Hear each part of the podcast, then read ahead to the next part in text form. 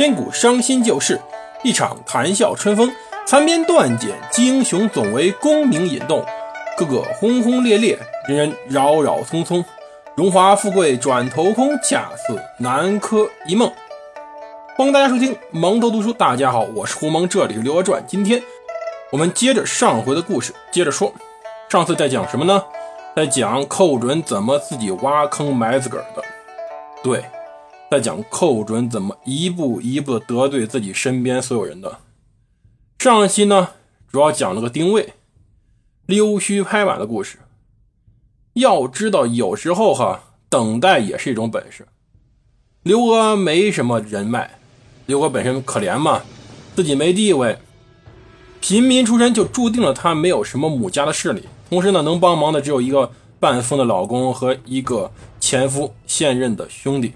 刘美，他想去跟人攀亲戚都没人理他，因为确实这名声在宋朝的文人眼里看来，攀龙附凤不是什么好名声。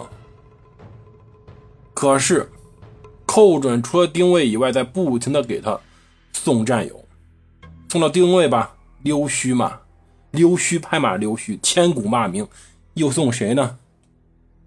开始送曹利用了。丁谓在等待，因为丁谓本身势力不足以对抗这个千古少有的寇准，那么他在等，等寇准犯错，而寇准确实犯错了。首先呢，先揪住曹曹利用了。曹利用是寇准老朋友啊，澶渊之盟的时候，曹利用去谈判的，寇准拽着他说：“你要敢谈判的金额超过三十万，我就宰了你。”曹利用最后。不负众望，并没有按照当时赵恒提出的百万之数去谈，谈出的结果便是三十万，而这个结果也为他带来了丰厚的回报。到天禧年间，他已经在枢密院工作了十几年了，枢密副使。而到天禧四年时候，也就是公元一零零八年，这一年主旋律是什么？主旋律是论赵恒的身体健康问题。赵恒身体健康垮了，神志更加不清晰，可能是又发生了更严重的脑梗塞。脑梗病人呀，有的是不会说话，有的是听不见声音，有的是看不见声音，也有的思维不清晰。关键在于看哪一块脑组织缺血。而这时候，赵恒已经没有持续的工作能力了，那么宰相就很重要，宰相责任更大了。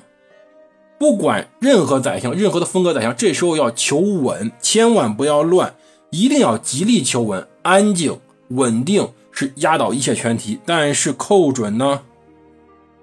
寇准这时候觉得自己太重要了，太牛了，他是当时大宋朝的擎天博玉柱，架海紫金紫金梁啊，所以呢，他要显示出自己的特点，说一不二，首先便压着我们可怜的曹利用了。曹利用在寇准这儿就是一傻大兵，自己的跟班儿不重要，而寇准呢，并没有从心中调整过来。他是当时的东府宰相，而曹利用是西府枢密副使的这种关系，他还把他和曹利用的关系呢摆在了澶渊之盟之前。但是呢，我们可怜的曹大兵曹利用同志，好歹当了。十几年的宰相了，枢密使也叫宰相了。虽然说修养很好，可是呢，你被寇准老这么欺负，没脾气也有怨气啊。凭什么我一枢密副使要被你宰相这么欺负呀？我出身低，出身低怎么了？我一步一步爬上来，宋朝又不问出身。寇准这样欺人太甚了。而这时候。曹利用已经伸出了一只手，悄悄地伸到了另外一个人的手边，握了一起。那个人便是丁伟。同时呢，还捎带手一个人，这个人叫钱维衍。钱维衍是当时曹利用的副手，而钱维衍的做法呢，更直接、更特别、更为赤裸裸，就是。他把丁谓的女儿娶了过来，作为自己的儿媳妇，成了亲家了。宋朝啊，已经没有唐朝时候那种大家族了。比如唐朝一连光姓崔的，记住清和崔氏这个著名的崔家，出过三国时候很著名的那个崔琰的崔家，担任宰相的十几二十位。要知道唐朝才多少年，他已经没有当年那种大的世家大族了，因为五代十国全杀完了，而代之以的便是这些新的贵族，就是通过科举考试登上当时历史舞台这群贵族，他们怎么维护自己利益呢？联姻，联姻便意味着他们在行动上基本会一致，结成儿女亲家嘛。同时呢，也会吸收一些外面的优秀学子进来做自己的女婿。而丁谓和钱维演这样做，就意味着丁谓、钱维演以及钱维演的上司曹利用成了一个小集团，他们的利益被绑在一起了。他们目标是干什么呢？收拾寇准都受不了了。而钱维演是谁呢？钱是赵钱孙李的钱。为什么百家姓是赵钱孙李呢？原因很简单。赵是国姓，钱呢，是因为他吴越吴越前世的钱。钱威演是吴越王钱处的嫡妻子。之前太宗朝吴越献土归降，钱威演呢也正常情况下被封了官，算是善待当时吴越王的后人嘛。当时太宗对于当时各个归降的那些国家的后人还是比较善待的，都给了一系列官职去做。但是钱威演本身毕竟算是有本事的，人家从自己这种靠老爹混来的官职，一步一步做上去，一直做到枢密使，做到当时帝国的宰执行列。这一点确实在中国历史上很少有的，一个被灭之国或者被吞并之国的王子，可以一步一步做到宰执大臣，中国历史上真少有，几乎看不到。而偏偏寇准又在得罪人。你看，得罪了当时的丁谓，得罪了这时候的我们的大头兵曹利用，他又得罪谁了呢？得罪了刘皇后。刘皇后前我们前面说过，权力很大，权势还不算很大，因为他没人呢，但他权力很大啊。天禧四年，皇帝已经不能正常理政了。其实天禧元年，皇帝已经开始代工。天禧四年只是证明他一点，他的权柄开始进一步归到了刘娥名下。没办法，皇后代理皇帝理政，在这一点上，他算开个头，成了祖制。但这一点呀，也无可厚非。中国历史上自古以来这样干的非常多。后宫不能干政这句话，那就是废话。有能力得宠爱的后妃，经常干政才是正常情况。而到天禧四年四月，这时候呢，寇准做了一件最大错事。当时啊，琼州琼的呢是个公的一个猫耳朵，琼州呢就是今天的这种四川成都附近啊。据说卓文君跟司马相如凤求凰的故事便发生在这儿。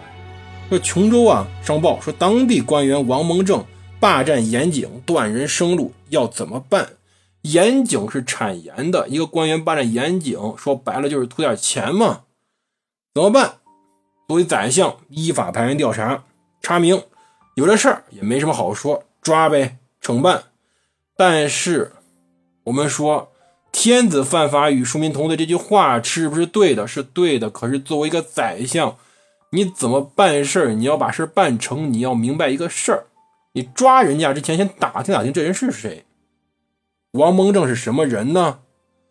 王蒙正是皇后的前夫，现任的兄弟刘美儿子的岳父。有点远是吧？扭来扭去的，这么远。可是联系到刘娥，一直都没什么关系，他一直都没有建立起来什么正常的一个纽带。毕竟可怜在于刘娥真没什么亲戚，要不是硬把前夫当兄弟，他连个这兄弟都没有。而刘美这时候儿子的岳父呀，可以说是他非常少有的通过。亲属关系联姻建起来起来一种关系，这人可能道德水平不行，但这个人对于刘娥有千金买马骨的重要性，或者说刘娥就这几个跟班的，他连他都保护不了，那这个皇后就别混了。这就是当时巨大的官场潜规则。这时候呢，你说你是保持一个正直的形象重要，还是变通一下卖皇后面子，跟这时候内宫里的皇后实际上的皇权掌权者保持一个正常的、合理的融洽的关系重要呢？你是真的把他抓起来直接扇耳光，还是高高抬起，轻轻落下来一个小架子去？展示一下自己正直，但是又不得罪皇后的形势下去把这事给掩盖过去，你说是怎么做对呢？当然，我们如果作为一个现代人看，当然要公正廉洁了。可是我们知道，当时刘娥作为一个女人是在深宫里掌握着皇权的，你把她得罪了，你的宰相就别过，你什么大事都干不了了。可是呢，寇准选择了正义，严谨物归原主，而他。就开始挖了个大坑埋自个儿。刘娥这时候在深宫里披着折子，看到寇准的处理意见时候，可能冷冷的在笑。说到底，寇准，你也就是个臣子而已，真以为今上奈何你不得吗？那么。就让你看看我这个女流之辈怎么让你受到发落，怎么让你去死。